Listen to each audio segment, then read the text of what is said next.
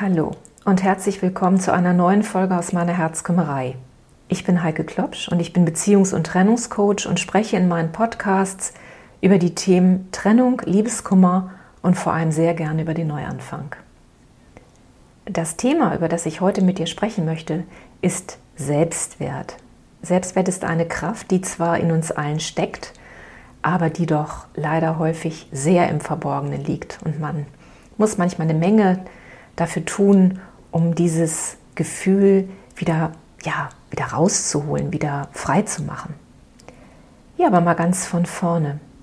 Wir alle träumen davon, attraktiv, erfolgreich, beliebt zu sein. Aber die Realität, die ist ja tatsächlich oft eine ganz andere, gerade nach Trennungen.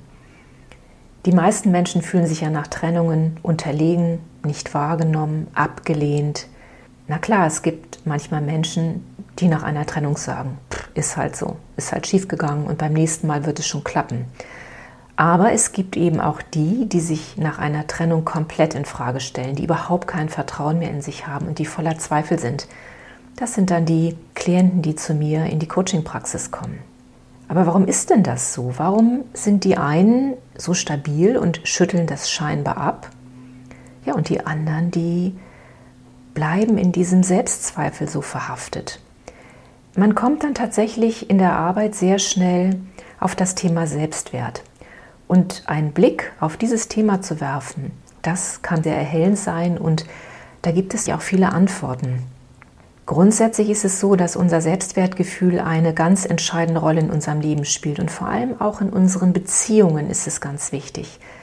Das Selbstwertgefühl, das kann, wie gesagt, sehr positiv sein, es kann aber auch negativ sein und das Wichtige daran ist, es bestimmt so ganz maßgeblich unser Selbstbild. Also die Frage, welches Bild habe ich von mir? Wie ist mein Blick auf mich selber?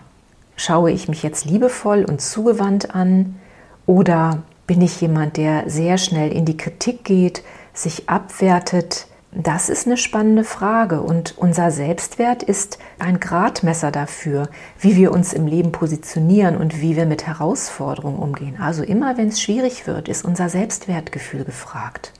Und auch wenn du im Moment das Gefühl hast, vielleicht weil du gerade eine Trennung hinter dir hast oder vielleicht in einer Trennung drin steckst, also wenn du das Gefühl hast, dass dein Selbstwertgefühl gerade ganz schlecht ist, dann habe ich jetzt tatsächlich schon mal vorab eine gute Botschaft für dich. Es ist in jeder Lebensphase möglich, seinen Selbstwert zu stärken und auch wieder gelungene Beziehungen zu führen. Ich finde, das ist schon mal eine ganz schöne Nachricht so am Anfang. Ja, aber wie entsteht denn Selbstwert und was kannst du tun, um ihn jetzt zu stärken? Ich habe mir Gedanken gemacht und ich möchte versuchen, dir ein paar Antworten zu geben, die dir vielleicht auch ein bisschen helfen können. Tatsächlich kommt Selbstvertrauen natürlich nicht aus heiterem Himmel. Und wir müssen da weit zurückgehen. Entscheidend sind die ersten Lebensjahre. Also, wenn wir Babys sind, erfährt ein Baby Vertrauen und Sicherheit von seinen Eltern, wird es liebevoll versorgt, wird es liebevoll betrachtet dann entsteht ein Fundament des Vertrauens und der emotionalen Sicherheit. Das ist so eine ganz wichtige Base, die da entsteht. Also, wenn ein Kind schreit, um mal ein Beispiel zu nennen, kommt dann Mama oder Papa und nimmt das Kind auf oder wird das Kind ignoriert? Das ist ganz wichtig.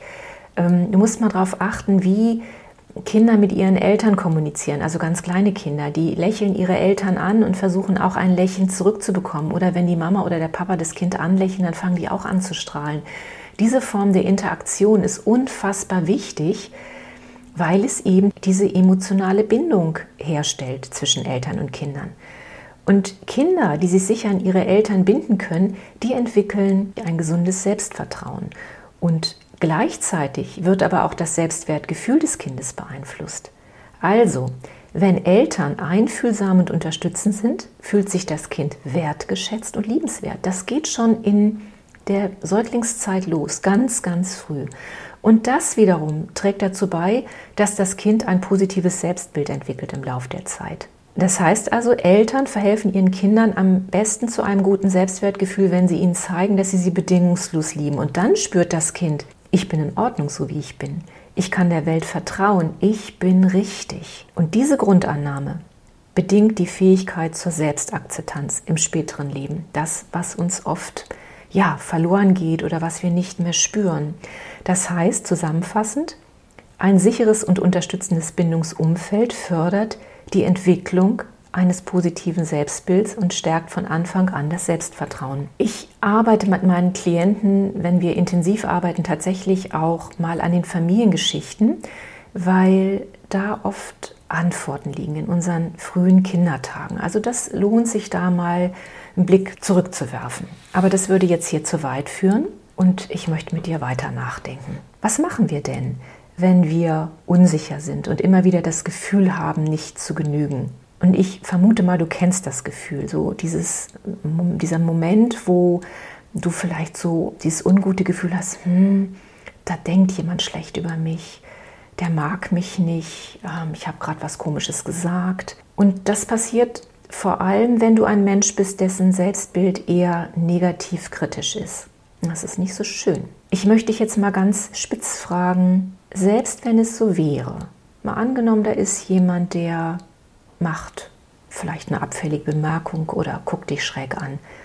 Was sagt es tatsächlich über dich und deinen Wert aus? Und weißt du, wie die Antwort lautet? Gar nichts.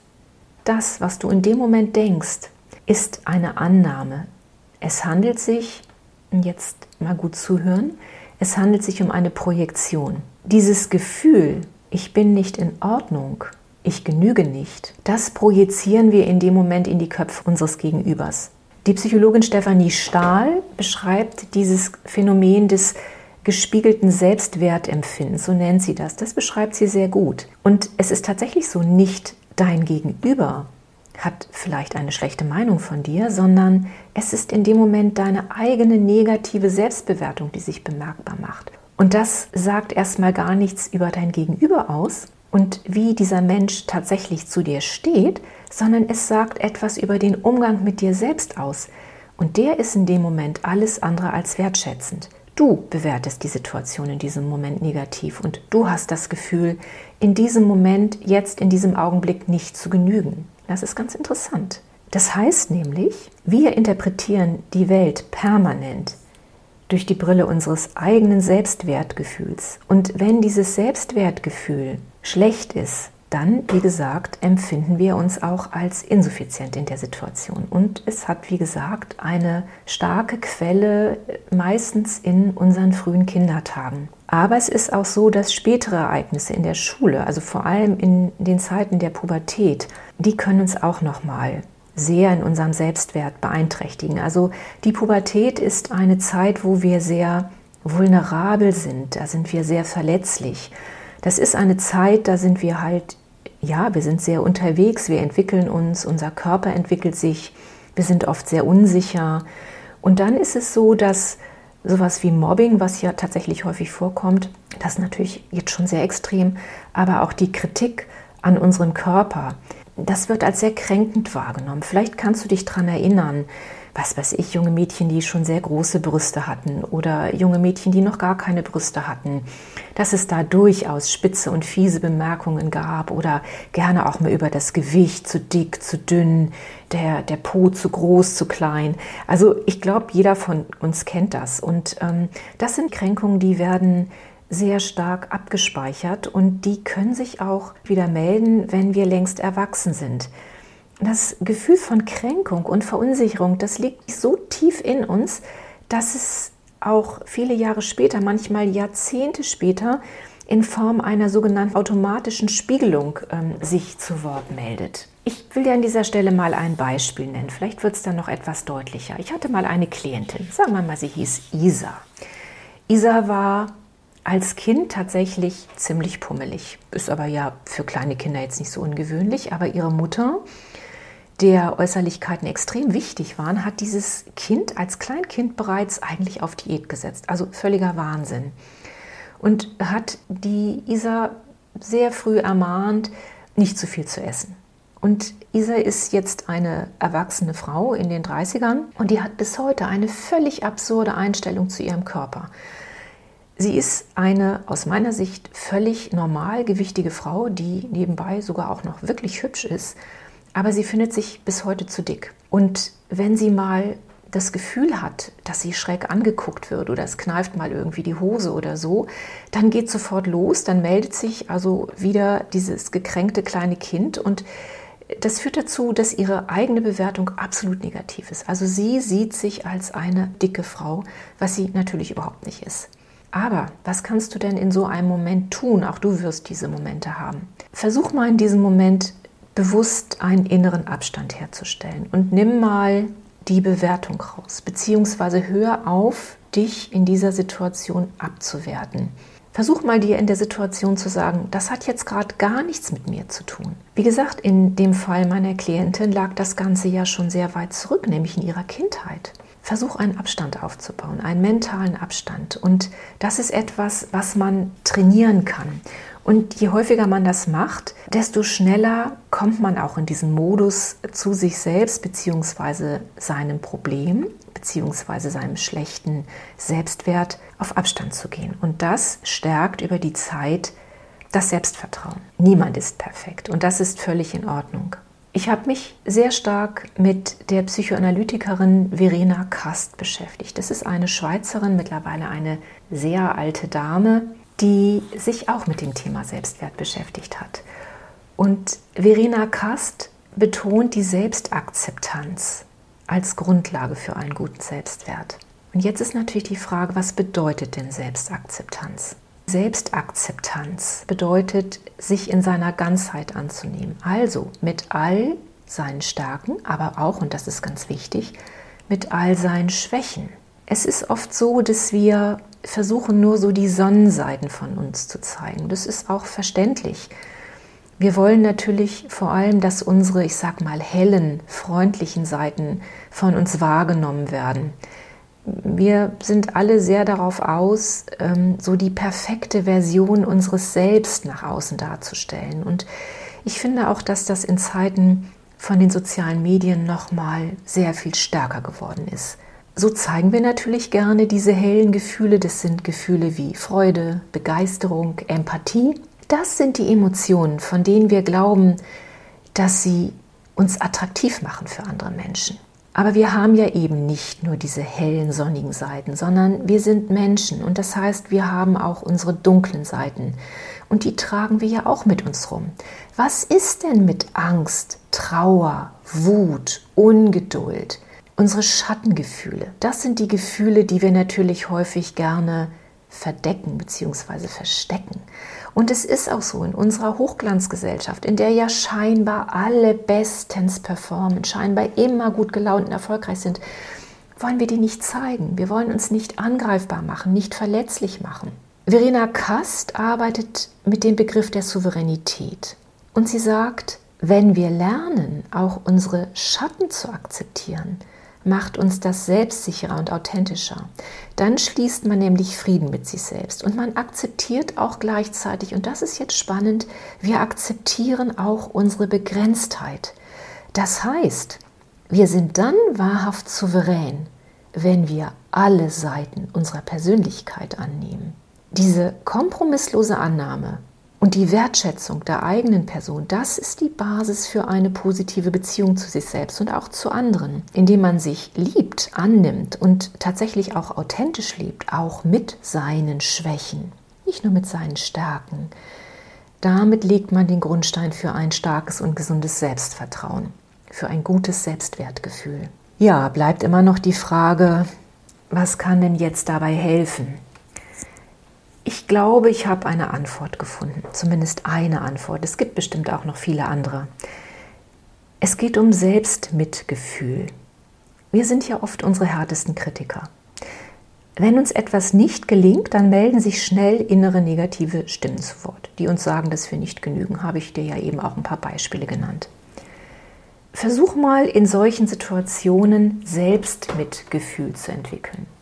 Selbstmitgefühl ist vielleicht erklärungsbedürftig. Das ist eine sehr freundliche, eine uns selbst zugewandte Haltung, die uns in solchen Momenten helfen kann. Selbstmitgefühl ist übrigens nicht zu vergleichen mit Selbstmitleid. Selbstmitleid, das sagt auch schon das Wort Selbstmitleid, mit sich selber leiden. Das ist so ein bisschen die jammerige Seite. Das ist auch mal okay. Aber das ist, wie gesagt, diese etwas jammerige Seite, die ist eher destruktiv und nicht lösungsorientiert. Und bei Selbstmitgefühl kommen wir in eine lösungsorientierte Haltung.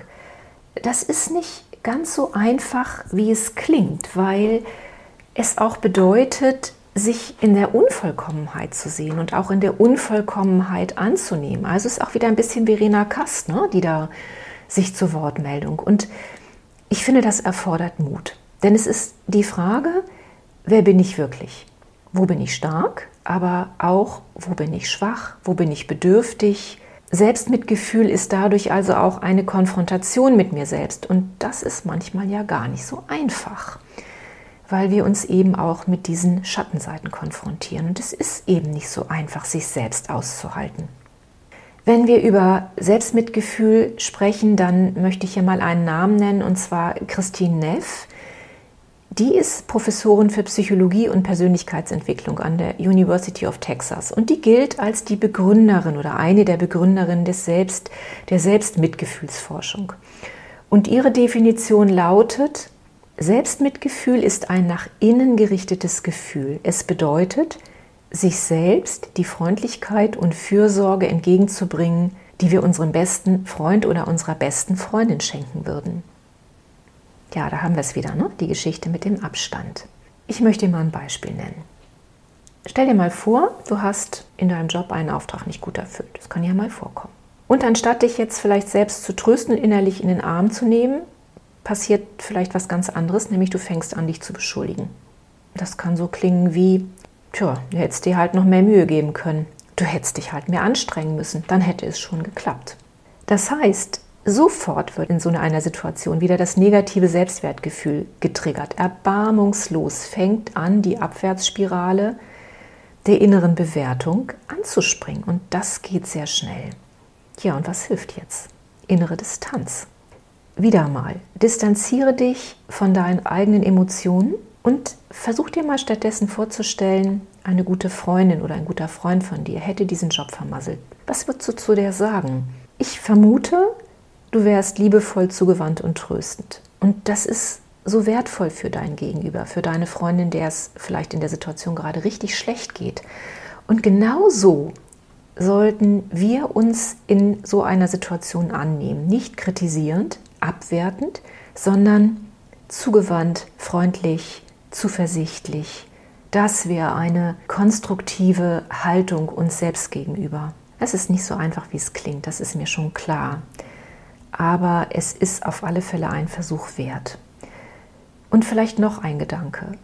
Ein selbstmitfühlender, aufmerksamer Umgang mit uns selbst, der stärkt nicht nur das eigene Selbstwertgefühl, sondern es führt auch dazu, dass wir mit anderen liebevoller und aufmerksamer umgehen. Selbstmitgefühl heißt also nicht nur sich selbst in seiner Schwäche und Verletzlichkeit anzunehmen, sondern auch unser Gegenüber empathisch und aufmerksam zu betrachten, also eine rundum liebevolle Haltung anzunehmen. Ja, das waren ein paar Überlegungen zum Thema Selbstwert.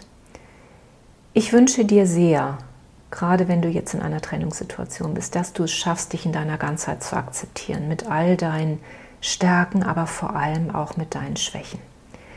Eine sehr gute Freundin von mir, die auch als Coachin arbeitet, die hat in der Eingangstür von ihrer Praxis ein Bild aufgehängt mit einem Satz, der lautet, You are enough. Du bist genug. Und ich finde, es stimmt auch. Und diesen Satz möchte ich dir mitgeben. You are enough. Ich wünsche dir wie immer an dieser Stelle alles Gute. Deine Herzkümmerin Heike.